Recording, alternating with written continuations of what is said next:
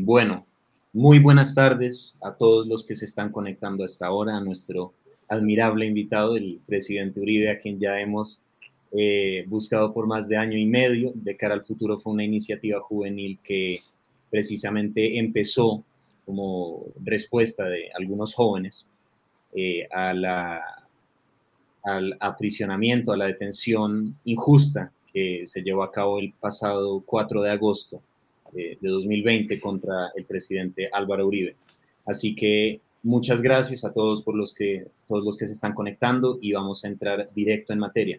Presidente, muchas gracias por concedernos esta entrevista y ahora le doy la palabra a nuestro cofundador, Samuel Alejandro Ortiz Mancito.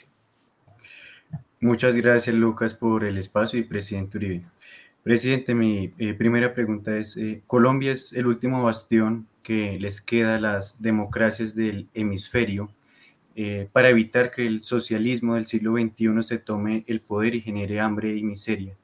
recientemente el Grupo de Puebla se reunió, es un grupo satélite del Foro de Sao Paulo y articulador de una operación de reingeniería del socialismo castrochavista y ha demostrado su apoyo a Gustavo Petro. Lo preocupante es desde que se creó esta organización han conquistado los gobiernos de Argentina, Bolivia, Perú y ahora en Guatemala. Nos gustaría saber cómo evitar que haya un giro a la extrema izquierda neocomunista en el 2022, tanto en las elecciones presidenciales como legislativas en Colombia. Nos toca crear muchísima conciencia, reconocer en qué hemos avanzado y qué falta.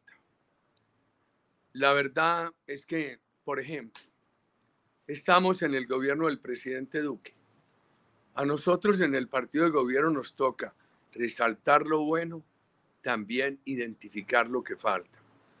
Frente a los gobiernos que yo presidí, tener la misma apertura, la menor subjetividad, resaltar que hubo bueno, examinar qué errores pudo haber, etcétera saber que por encima están los principios democráticos. Un país seguro, seguro en lo jurídico, en lo político, en lo físico. Una iniciativa privada muy bien estimulada, que se le genere mucha confianza para que pueda aportar recursos para poder superar la pobreza. Una gran política social simultánea, un Estado austero. Yo decía esta mañana que lo que se percibe hoy de crecimiento económico, si se le suma austeridad en el Estado, si se le suma control de la inflación, acelerar política social puede llevar a que este país rápidamente reencuentre una senda muy acelerada de reducción de la pobreza. Es que la, la pobreza bajó bien entre el 51, entre el 2001 y el año 2013, bajó el 51 al 27. Presidente Duque le encontró en el 34, por la pandemia se subió al 42. Yo diría que ese es un gran enemigo. Otro gran enemigo que tenemos es el narcotráfico, el microtráfico, factores de inseguridad en muchas partes del país. Entonces la democracia tiene que mostrarse vigorosa, para atacar todos esos problemas. Finalmente es lo único que la defiende. Y tenemos que hacer una pedagogía muy grande, sin perjuicio de las alianzas que hagan los diferentes candidatos, etc. Una batalla muy exigente, queridos jóvenes, de cara al futuro. Muchas gracias por esa respuesta, presidente Uribe. Ahora me gustaría preguntarle sobre su familia si bien nosotros, todo el país sabe que a ustedes lo han tildado, la, izquierda radical, de genocida, paramilitar, fascista, todas esas babosadas, insultos que francamente no son verdad.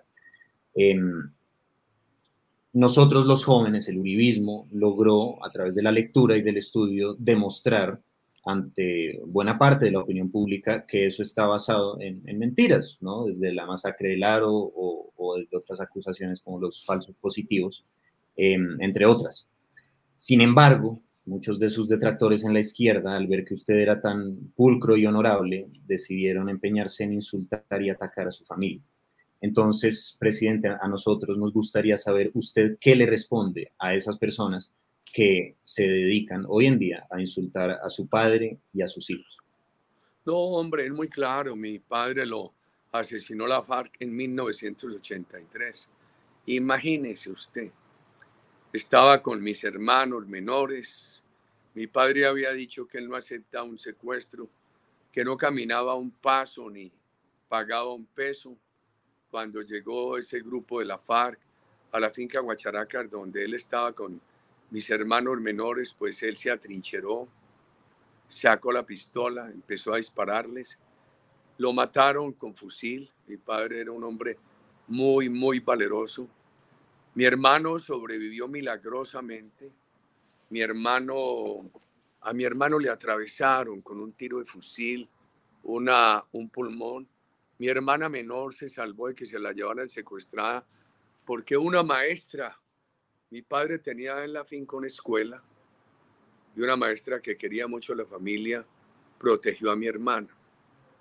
Mis hijos lo que han hecho es trabajar desde pequeños este año una sentencia muy afortunada del Consejo de Estado que dijo que con, sobre esa acusación que les habían hecho por una zona franca en Mosquera, el Consejo de Estado dijo que no había habido violación ni de la moral ni de la ética pública, mucho menos de las leyes.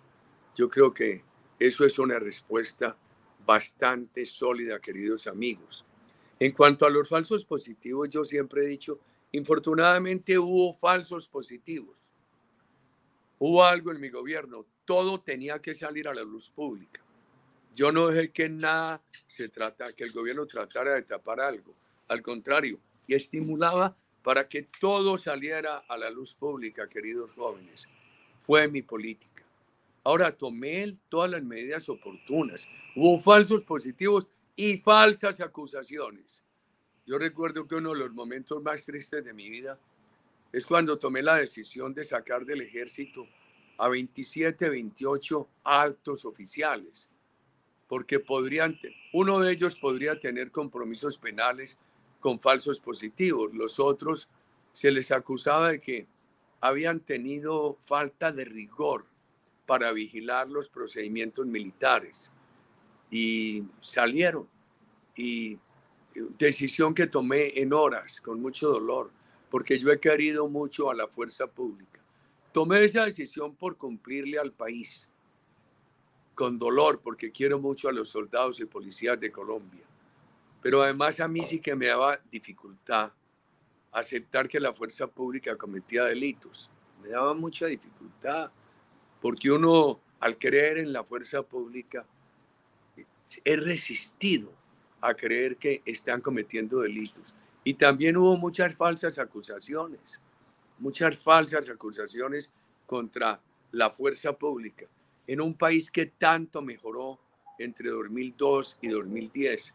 Yo encontré una tercera parte del país en poder de los paramilitares, una tercera parte en poder de la guerrilla. Los paramilitares se desmontaron, algunos de sus cabecillas fueron extraditados, la guerrilla se redujo sustancialmente la seguridad mejoró mucho, la economía privada, la política social, queridos jóvenes. Por todo ha respondido mi familia, por todo ha respondido mi persona, por todo respondemos. Eh, mi patrimonio, mi vida han estado expuestos al examen riguroso de los colombianos. He dicho hasta unos pesos que tengo en el extranjero, donde los tengo. Eh, lo he contado. Esto es, mi vida ha sido ampliamente divulgada, autodivulgada y escrutada.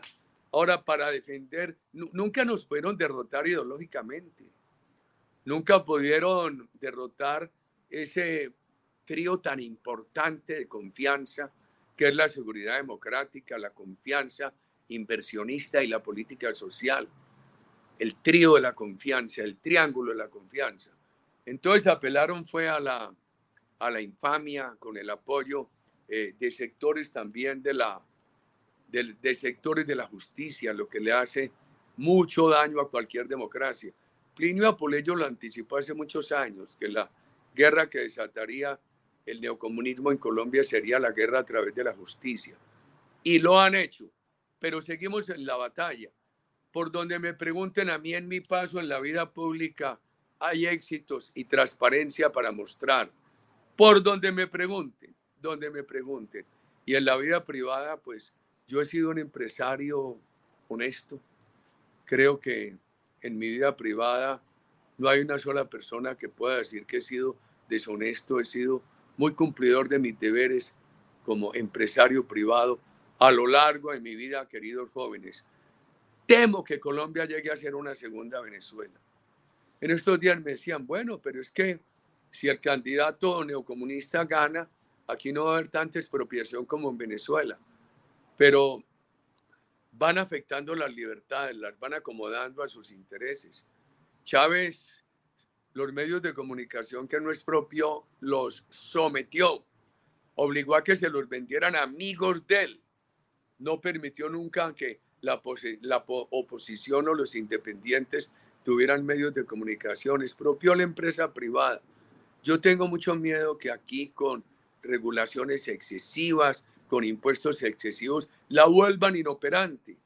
Y una empresa privada inoperante deja de contribuir al empleo, deja de contribuir con recursos a la riqueza, a la política social, porque lo que hace sostenible la política social es la empresa privada, queridos amigos. Me da mucho miedo esos riesgos que corre Colombia. Ojalá los colombianos entiendan en este momento la economía está bien, que si a eso se le suma control de la inflación, ojalá ahora un salario mínimo muy bueno, muy elevado en favor de los colombianos de menores recursos, austeridad en el Estado, el país puede, si sostiene una política en esa dirección y encontramos un camino para derrotar el narcotráfico, no me cabe la menor duda que el país puede encontrar un camino para superar rápidamente la pobreza, estimados jóvenes. Ahora, yo estoy subyúdice, proceso más injusto del mundo. ¿Quién se le ocurre? Yo voy a ir a comprar testigos o a poner un joven como Álvaro Hernán Prada, que tuvo que renunciar a la Cámara de la edad de mis hijos, a que sea cómplice, a mandarlo a sobornar testigos. ¿A quién se le ocurre esos muchachos? Pero en fin, no hablemos de ese proceso porque estoy en una audiencia de preclusión. La fiscalía demostró con rigor cómo yo no he cometido ningún delito. Han abusado de mi persona, han abusado de los poderes que tienen sectores de la justicia para proceder contra mí. Completamente de acuerdo, presidente, y muchas gracias por esa respuesta. Ahora le damos la palabra a nuestro compañero y fundador y actual director Juan Manuel Cifuentes. Adelante, Juan. Gracias, Lucas. Presidente, buenas noches. ¿Cómo está? Eh, yo le quiero preguntar, presidente, eh, nosotros vivimos en el país en meses de paro nacional. Usted como presidente permitió la protesta pacífica, pero jamás permitió el bloqueo de vías ni el vandalismo. Hay varios precandidatos presidenciales y si gana el que sea, puede ser Gustavo Petro, eh, Oscar Iván Zuluaga, ¿usted qué le recomienda a los próximos que van a llegar a la Casa Nariño para que no hayan esos actos como usted lo hizo en su mandato. No, yo le he dicho muy claramente al doctor Zuluaga, él lo sabe. En el gobierno nuestro, por ejemplo, los indígenas pudieron marchar de Popayán a Cali, Juan Manuel, pero no se les permitió bloquear la vía. Entraron a la ciudad de Cali, no se les prohibió, no se les restringió el derecho a la libre locomoción por el territorio de la patria pero no pudieron bloquear la ciudad de Cali, querido Juan Manuel. Eso sí fue perentorio. Yo recuerdo una noche, tal vez un domingo por la noche, un lunes festivo en la noche, que llegué a la ciudad de Cali. Tomé un megáfono, me subí a un puente y desde allí discutí con ellos. Había protestas, pero no vandalismo. La verdad es que aquí hubo unas protestas con unos temas justificatorios el aumento de la pobreza por la pandemia y aquel eh, tema de una reforma tributaria que le pedimos mucho al gobierno que no presentara, después de que la presentó le rogamos que la retirara, el gobierno se demoró mucho. Pero a eso se le sumó una violencia que venía de tiempo atrás, financiada por el narcotráfico, que Petro le había anunciado al presidente Duque desde que el presidente Duque llegó al poder en el año 18. Y fue el doctor Petro el que incendió esa violencia y a eso se le sumó la FARC y el ELN y platales del narcotráfico. Yo pedí desde un principio militarización. El gobierno se demoró mucho, se demoró seis semanas. la militarización hubiera disuadido la violencia. Por ejemplo, lo, lo veíamos en Buga. A través de un teléfono en WhatsApp salía el letrero, nos están matando. Acudían dos mil personas. Y como venía esa cantaleta, primero es que a la fuerza pública la han desmotivado mucho. En la JEP, eh, en estos días dijo el señor Timochenko, Rodrigo Londoño Timochenko, que la FARC era el único grupo insurgente del mundo, dice él, que impuso un tribunal. Por supuesto, el grupo terrorista FARC impuso la JEP. Y lo más grave es que también sometieron a los militares a la JEP cuando tienen unos roles totalmente distintos. Las Fuerzas Armadas de Colombia estaban enfrentando un terrorismo. Han estado siempre al servicio de la Constitución, no de dictaduras. Aquellos integrantes de las Fuerzas Armadas que han cometido delitos han sido severamente castigados, pero los trataron de igual a igual en la en el proceso de La Habana. Qué tristeza. En un país que, a diferencia de lo que fue la Argentina de Videla o algunas dictaduras centroamericanas, aquí no ha habido una fuerza pública respaldando una dictadura para reprimir a la población civil.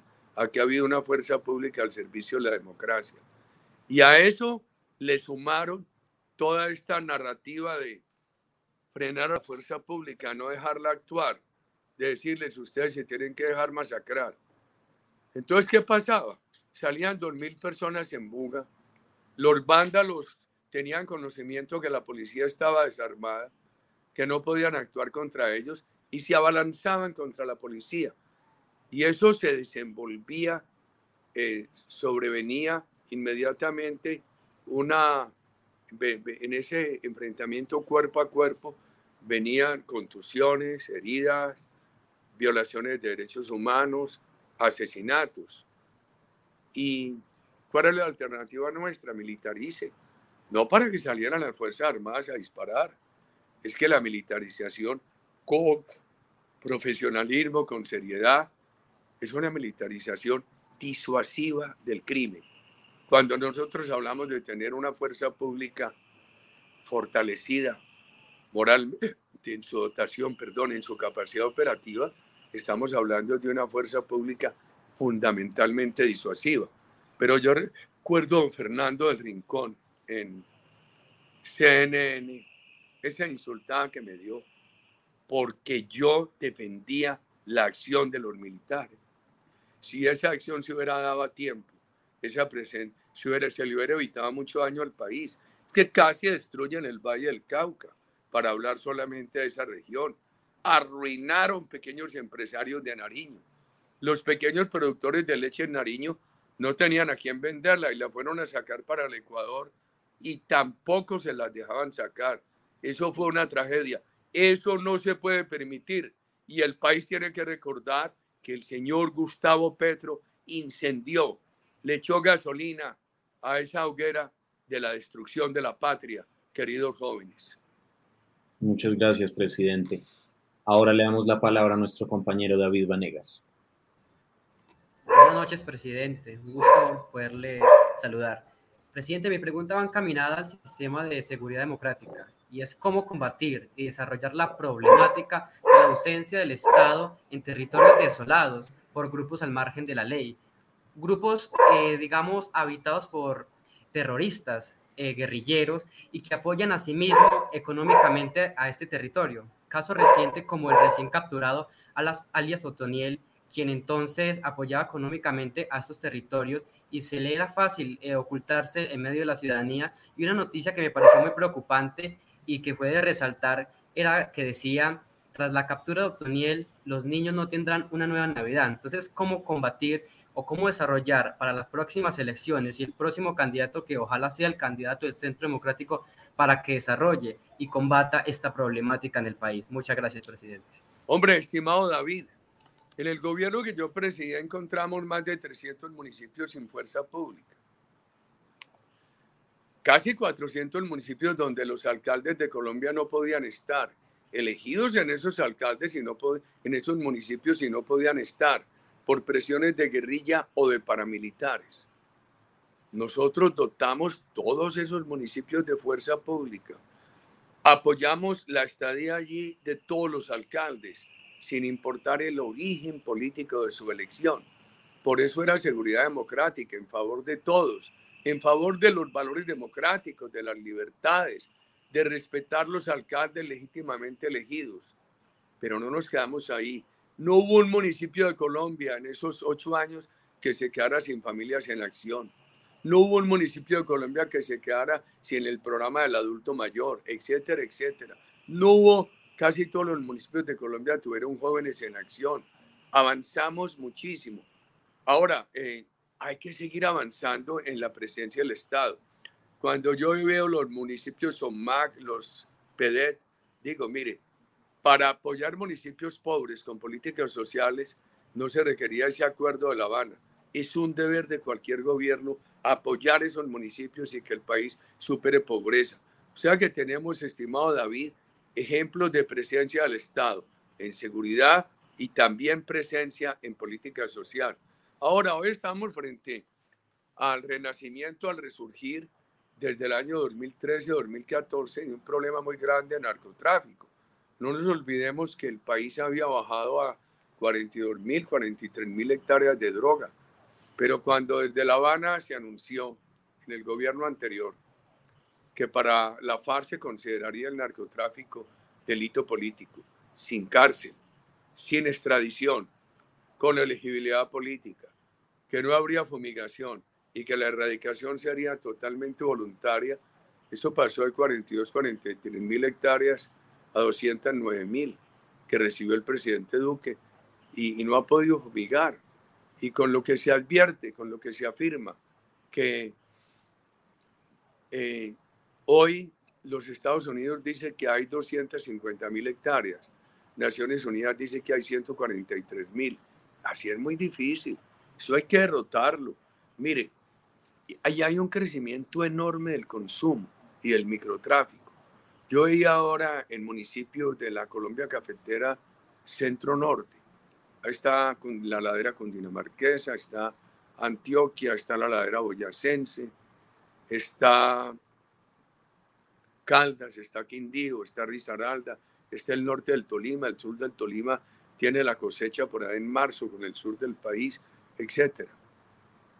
De cada 100 pesos que se pagaba a la semana a recolectores de café, 14 pesos llegaban a microtráfico un enorme crecimiento del consumo. El país tiene que derrotar eso. Por ejemplo, Estados Unidos ha dicho, ha creado la expectativa de, no, no lo veo apoyando la fumigación y no han fumigado. Y, lo, y los veo con la expectativa de que puede llegar una tecnología que detecte más rápidamente laboratorios y facilite destruir esos laboratorios. Si eso es una simple expectativa y no aparece en la realidad, el país no va a resistir es que este problema de una criminalidad rica, tan poderosa, puede rebasar al Estado. Hoy tenemos una interferencia criminal que no deja que opere debidamente el Estado de Derecho, queridos jóvenes, y un problema muy grave de crecimiento del consumo. Yo me quejo porque en unas partes del país funciona bien el decreto de comiso y en otras partes no.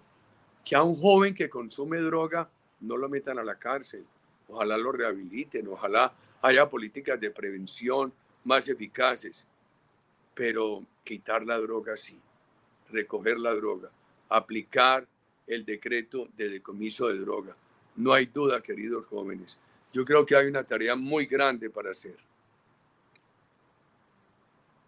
Muchas gracias, presidente Uribe. Ahora, para finalizar, vamos a llevar a cabo la dinámica, la cual le comentaba al principio.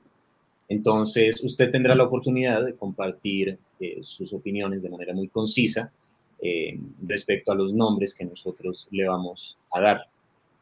Primero, Joe Biden. Pues hombre, tengo que extenderme un poquito.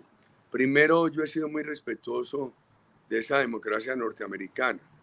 A mí me correspondió una elección del presidente George Bush me correspondió la elección del presidente Obama. Y en ambas elecciones lo que dije es que Colombia necesitaba en los Estados Unidos una política eh, bipartidista, la bipartisan policy. Eh, en esa época, el actual presidente Biden era senador. Yo hablé muchas veces con él sobre el tema de Colombia. Pues hoy hay preocupaciones, hay preocupaciones. Veo violencia en Estados Unidos. Yo temo que es una violencia muy asociada al consumo de droga.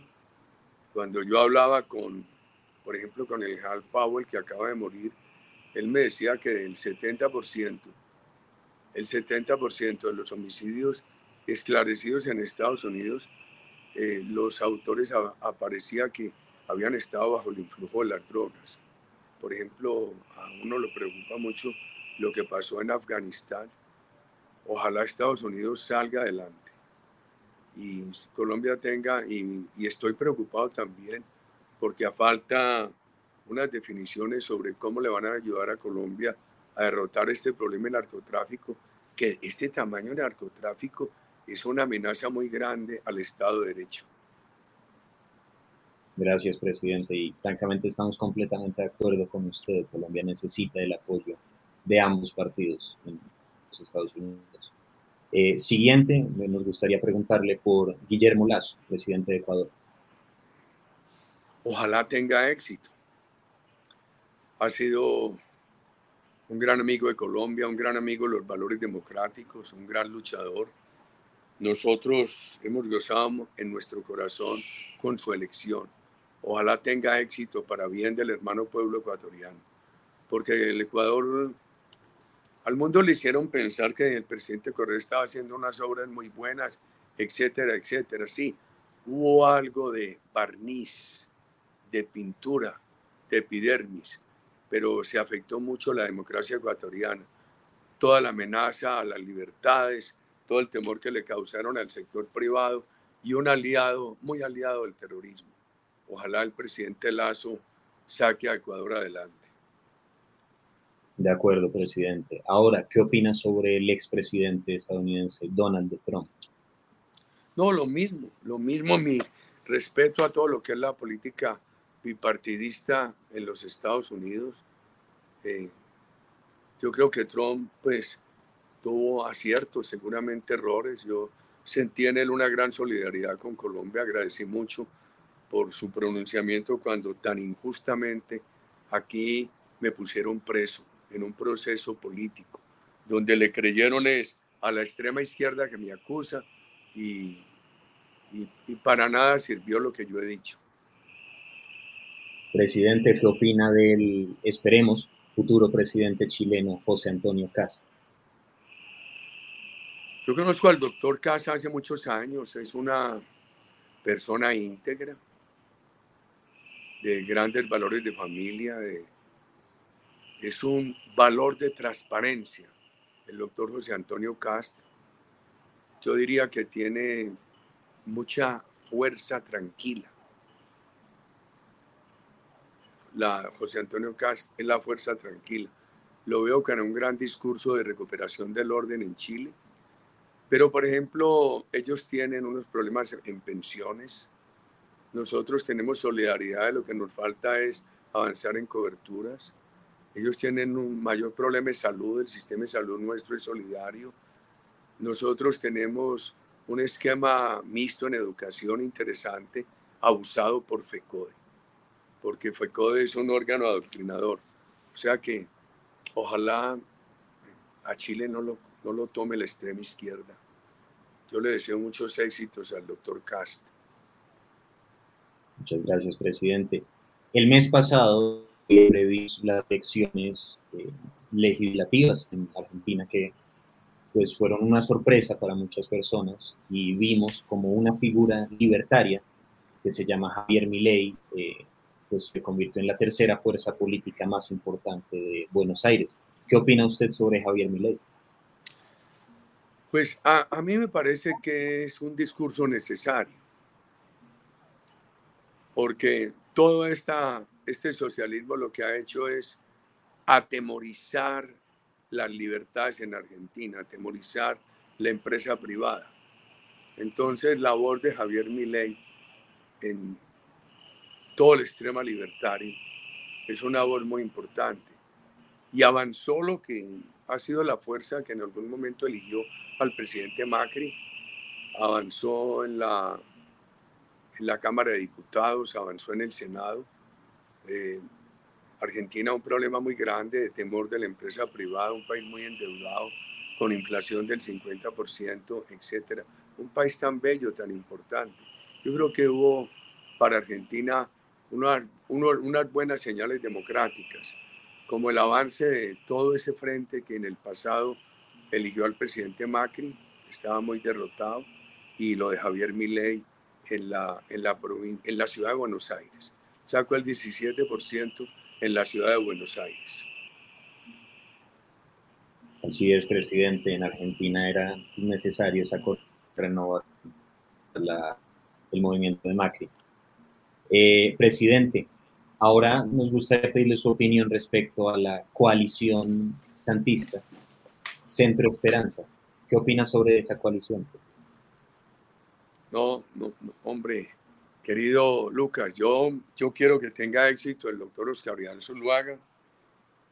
Eh, la verdad es que los colombianos van a tener que pensar muy bien porque hay, hay unos, unos neocomunistas muy declarados, otros que para conquistar el electorado empiezan a, a aparecer, eh, aparentar lo que nunca han sido y, hay otros en una zona gris que es muy peligrosa, estimado Lucas. Perfecto, presidente. Y ahora vamos a seguir con los expresidentes de Colombia. ¿Qué opina usted sobre el expresidente Belisario Betancourt, que de hecho hoy, hace tres años, infortunadamente murió? ¿Cómo le parecen las cosas de la vida? Cuando yo salí de la alcaldía de Medellín, este, renuncié irrevocablemente porque pedían que sacara al gerente de empresas públicas de la época. El presidente Belisario me ofreció venirme al gobierno nacional.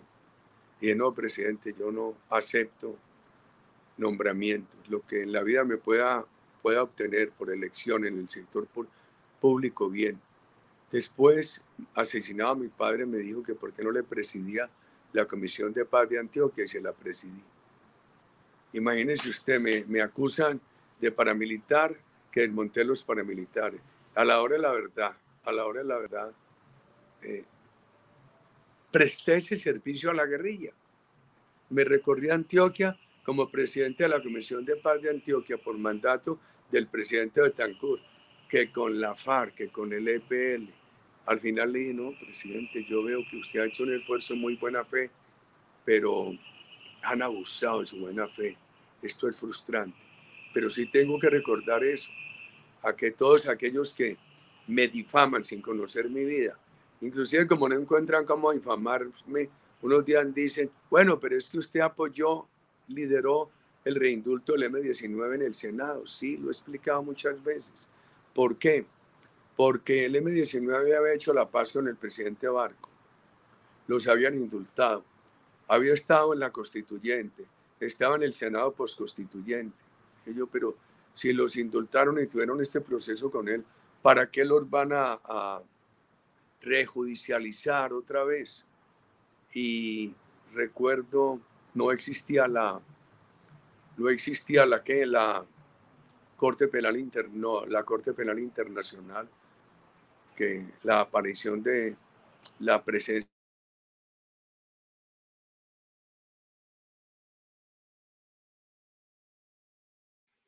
Presidente, se cortó el audio. Creo que le entró una llamada, entonces. Ah, puede ser.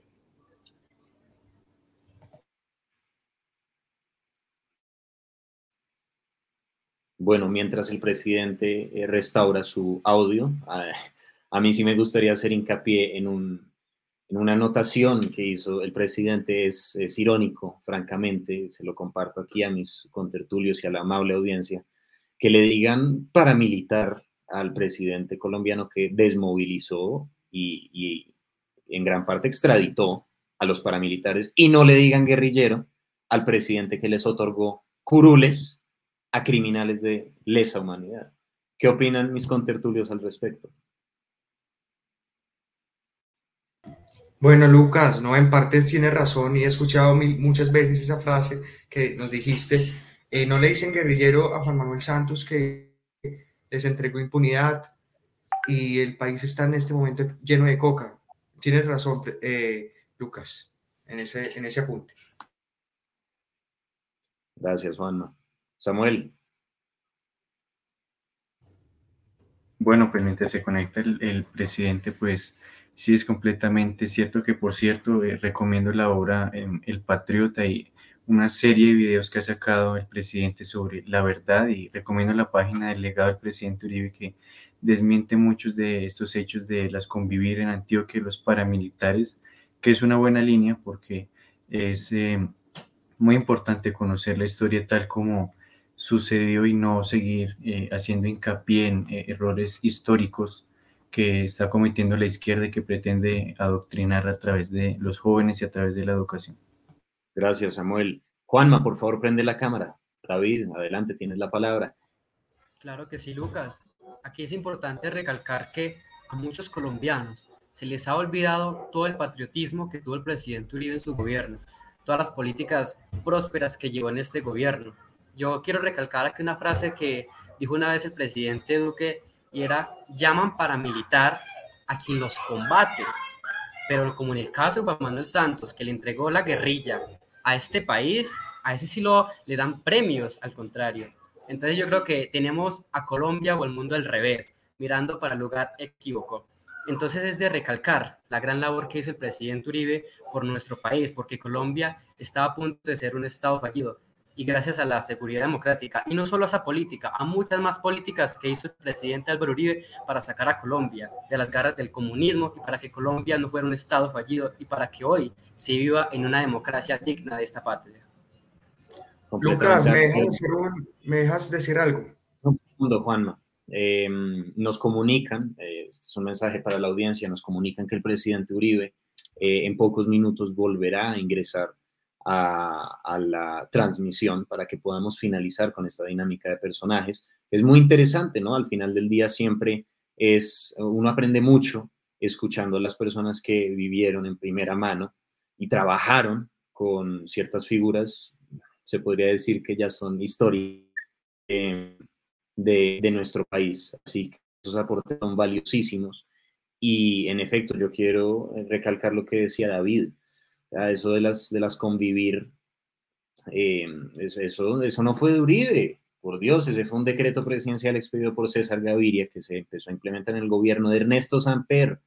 Y pues a ver, yo, yo no sé si es que estoy muy equivocado y los, todos los medios que yo leo están sumamente equivocados, pero no es que César Gaviria y Samper sean los más férreos defensores del uribismo, ¿no? Pienso yo. Adelante, Juanma. Bueno, Lucas, gracias a todos mis contertulios, a Samuel y a David y a Lucas. Hoy es el día de las velitas. Eh, ¿Ustedes que le prenden una vela? ¿Por qué? Esa es mi pregunta. Yo prendo para que Colombia no caiga en las manos del neocomunismo. Pues Juanma, yo, yo voy a prender una velita por la libertad. Em, me pareció muy irrisorio y patético lo que hizo el senador Bolívar el Tarantino Muisca, como le dicen por acá, eh, de decir que, que, prendiéramos velitas en forma de una P. A ver, a mí sí me dan ganas de prender, velitas en forma de una P, pero para después escribir perdedor, ¿no? Eso es lo que pienso yo. Ahora, ese tipo no es que sea el más ético, ¿no? Y el más eh, correcto. No sé qué opinan mis compañeros. Y también una P de Palacio de Justicia, para ahí dejar. Bueno, yo eh, ah, quiero encender una luz por Colombia, por nuestro futuro, por el 22, por la familia, por la bienaventuranza y por supuesto por eh, nuestros héroes de la fuerza pública y también los médicos que han venido eh, batallando en medio de esta pandemia y bueno, pues también por nuestra audiencia y por este proyecto de, de cara al futuro. Exactamente, yo prendería también una vela en recursos a una frase que me gusta mucho y es una vela por Colombia en democracia. Tenemos que tener a Colombia una democracia digna de lo que se merece Colombia, porque en Latinoamérica somos los pocos países en los que aún vivimos en democracia y contamos con grandes liderazgos y apoyos como lo es el presidente Álvaro Uribe. Entonces es una vela por todos los colombianos, por la democracia y por la patria. Ahora, eh, un aporte de nuestro muy cercano amigo eh, y compañero David Guitis eh, nos comenta que Gustavo Bolívar debería prender una velita, unas velitas en forma de P, para que después digan, pague, ¿no? Que ese es probablemente el senador que más deudas morosas tiene en este momento. Ahora, yo quería volver a un tema y es el de justicia y paz. No, nosotros, todos los jóvenes que estamos involucrados en la política, podemos ver cómo sale la izquierda, ¿no? Petro, eh, Bolívar, todos sus secuaces, a decir que justicia y paz fue un proceso de legalización del paramilitarismo. ¿no? Eso, eso es lo que dicen hoy en día. Sin embargo, ah, bueno, pues aquí mismo lo dicen, ¿no? Este, en este libro que está, por cierto, muy mal redactado, eh, él, dice textualmente que justicia y paz fue un proceso de legalización del paramilitarismo. Y francamente eso no es verdad. Eh, hace falta leer muy poquito para saber que los paramilitares pagaron penas de entre 5 y 8 años de cárcel, ¿no? A diferencia de los guerrilleros que ahora están sentados en el Congreso legislando por nosotros. Y Uribe eh, terminó extraditando a, los principales cabecillas del paramilitarismo. Ahora, siempre dicen, no, pues es que él los extraditó para silenciarlos. No, eso también es mentira. En los acuerdos de extradición se decía explícitamente que la justicia colombiana también iba a tener acceso a las declaraciones de esos paramilitares. Entonces, a mí me parece muy importante que todos nosotros, los jóvenes, los uribistas, los que vamos a defenderlo a capa y espada hasta el final, eh, sepamos precisamente esos hechos. ¿no? El presidente tiene que sentirse rodeado, em, tiene que sentirse apoyado, tiene que saber que todos los colombianos, de, todos los orígenes socioeconómicos, culturales, eh, políticos incluso, lo apoyamos, respetamos su trabajo, admiramos lo que él hizo por este país. Em, y pues francamente, como lo dijo Luis Carlos Sarmiento Angulo en una entrevista con Vicky Dávila, ¿no? Esta semana. Eh, la gente no puede tener tan mala memoria. El presidente Uribe ha sido una de las personas que más ha trabajado por este país. ¿O no, Samuel? Hombre, Samuel, pero por cierto, cuéntanos cómo va la conexión del presidente, qué noticias hay. Bueno, pues como el presidente Uribe nos lo eh, comentó, pues hoy aparte de Velitas se está eh, cuadrando el tema de las listas al Congreso por parte del Centro Democrático que se deben inscribir, así que recibe una llamada y pues lo esperamos eh, si se conecta. En caso contrario, pues eh, cortaríamos la transmisión y pues le agradecemos a la audiencia por su eh, tiempo y también por su espera. Así es, Samuel, vamos a esperar unos minutos más para que el presidente se pueda volver a conectar y podamos terminar de escucharlo, escuchar sus intervenciones, sus aportes, son muy valiosos, em, especialmente de una persona con un talante inigualable, inigualable. Juanma, cuéntanos, ¿tú qué piensas del proceso de justicia y paz, la comparación con el proceso de La Habana, el FARC Santos, ¿no?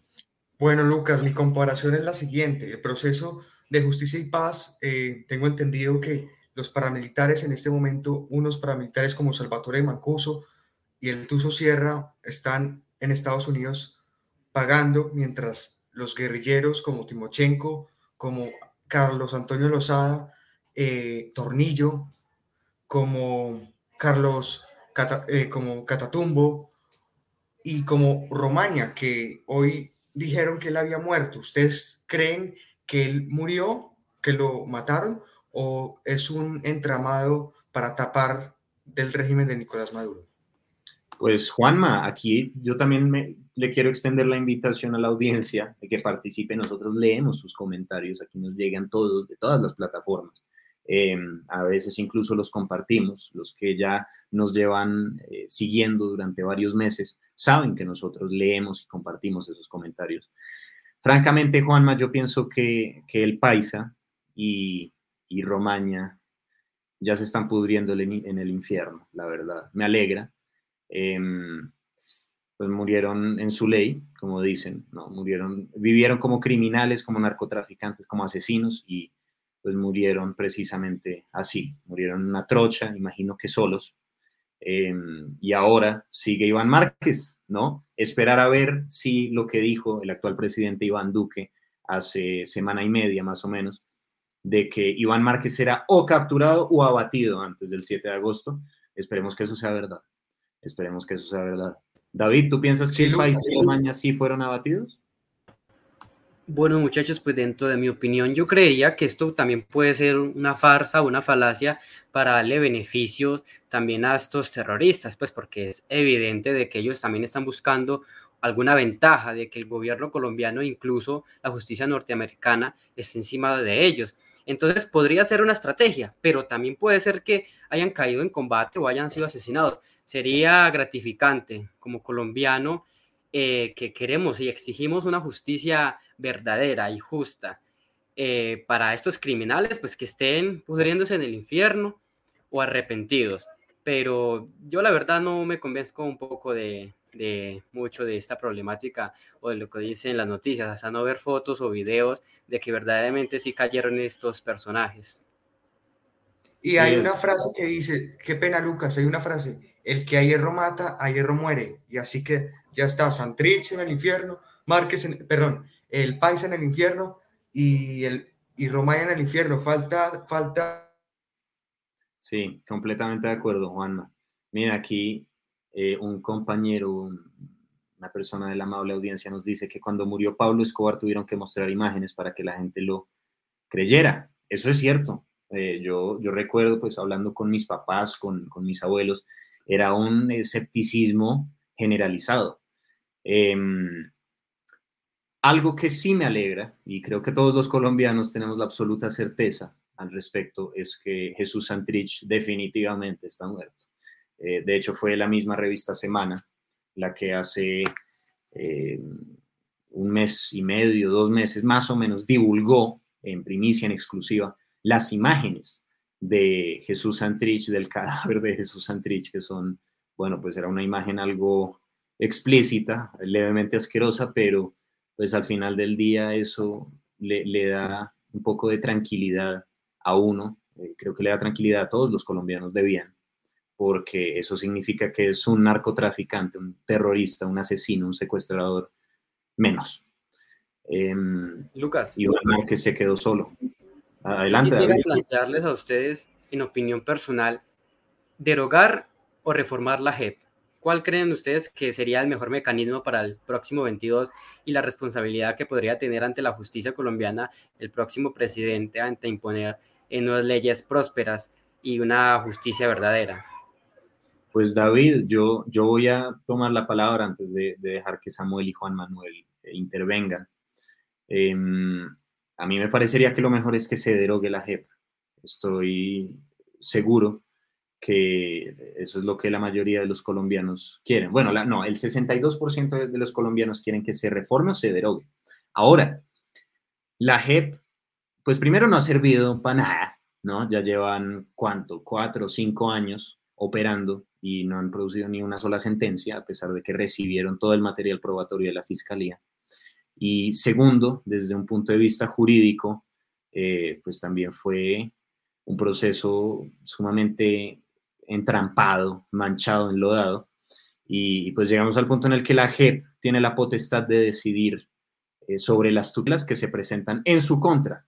Es decir, si yo como ciudadano, como Lucas Durán Hernández, presento una tutela contra la JEP, lo más probable es que quien termine definiendo el resultado de esa tutela sea la misma JEP, el presidente de la JEP con dos magistrados de la JEP y de la Corte Constitucional.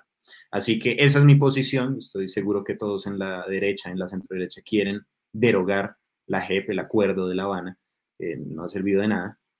Eh, pero pues estoy abierto a que, a que me cambien la, la percepción. No sé, Juanma, ¿tú qué opinas al respecto? Bueno, bueno, Lucas y David, pues obviamente quiero que la deroguen, pero lo veo un poco imposible. Eh, creo que lo mejor es reformarla. Apoyo totalmente que la deroguen, pero sé que no va a pasar porque el presidente Duque prometió, prometió derogarla y hasta el momento hoy, 7 de diciembre del 2021 no, no vemos esos resultados de redurar. La verdad es que los colombianos no queremos impunidad. Eh, no sé si yo, por, lo, por mi parte, mi familia fue víctima de, de la guerrilla de las FARC. No sé si también ustedes. Y quiero justicia, quiero reparación, pero quiero ver a Timochenko preso en una cárcel en los Estados Unidos, sufriendo como sufrieron los colombianos. Quiero eso. Completamente de acuerdo, Juanma. Bueno, eh, ahora le vamos a dar la palabra a Samuel para que nos cuente cómo va la reconexión del presidente Uribe. Como él lo dijo, si el presidente efectivamente no se va a poder eh, volver a conectar, pues vamos a final, finalizar este espacio y este año, este largo año de, cara al futuro, que en gran parte se lo debemos a todos ustedes, a la audiencia que nos apoyó, estuvo atenta y, participó en las buenas y en las malas. Así que, Samuel, adelante. Gracias, Lucas. Pues respecto a la conexión, al parecer no será posible, pero eh, sí quiero cerrar con la intervención sobre la JEP. Al igual que Juan Manuel, sí considero que debería ser derogada por completo, eh, pero eh, incluso Oscar Iván Zuluaga propone mantener intacta la JEP y mm, mantener o cumplir los acuerdos de paz de La Habana. Lo que preocupa es que Gustavo Petro propone una especie de JEP para acabar con el narcotráfico, que o sea, le resulta ni siquiera suficiente el esperpento y la impunidad que otorgó la JEP como para otorgar eh, más impunidad a los narcos y tanto así que incluso pidieron que Otoniel, que nunca negoció y nunca se entregó, eh, se sometiera a la JEP, siendo que está eh, siendo extraditado o tiene solicitud de extradición a los Estados Unidos porque narcotraficó, violó, claro que tiene que responder por delitos en Colombia, pero creo que debe pagar, no debe eh, recibir la misma impunidad. Y pues el problema que abrió la JEP es que en posibles negociaciones con el ELN o con otros grupos armados no van a pedir menos que 10 curules en el Congreso y por supuesto una entrada a la impunidad y una lavada de, de rostro a los guerrilleros que por supuesto jamás repararon y nunca han dicho ni la verdad ni se obtuvo justicia por parte de las víctimas en ya cinco años que se cumplieron desde la firma del acuerdo. Lucas, si me permites dar algo, una intervención. Muy conciso, Juanma, porque ya vamos a finalizar. Bueno, no, pues lo único que, que voy a decir es que quiero agradecerle a toda la audiencia, a nuestros contertulios, a las personas que han aceptado nuestra invitación. Quiero decirles que eh, el próximo año vamos a volver en enero con eventos muy, muy chéveres, eh, presenciales y otras actividades, unos proyectos que se vienen muy chéveres para la juventud de Colombia y especial de derecha. Entonces, gracias por apoyar este proyecto. Ya llevamos casi un año eh, de este proyecto. Entonces, este es mi intervención y a la audiencia un feliz día de velitas, una feliz Navidad y un próspero año nuevo. Así es, Juanma, muchas gracias. Ese es nuestro fundador y actual director de, Cara al Futuro. Em, yo solo quiero reiterar el mensaje de Juan Manuel. El próximo año vamos a volver cargados de tigre, como se dice coloquialmente. Vamos a estar listos para las elecciones del 2022, legislativas y, presidenciales, obviamente. Van a ver que vamos a tener una amplia gama de invitados, como dijo Juan Manuel. Se avecinan importantes proyectos, importantes iniciativas y les agradecemos por acompañarnos este año, por ser tan fieles a la causa de la libertad, la libertad y el orden.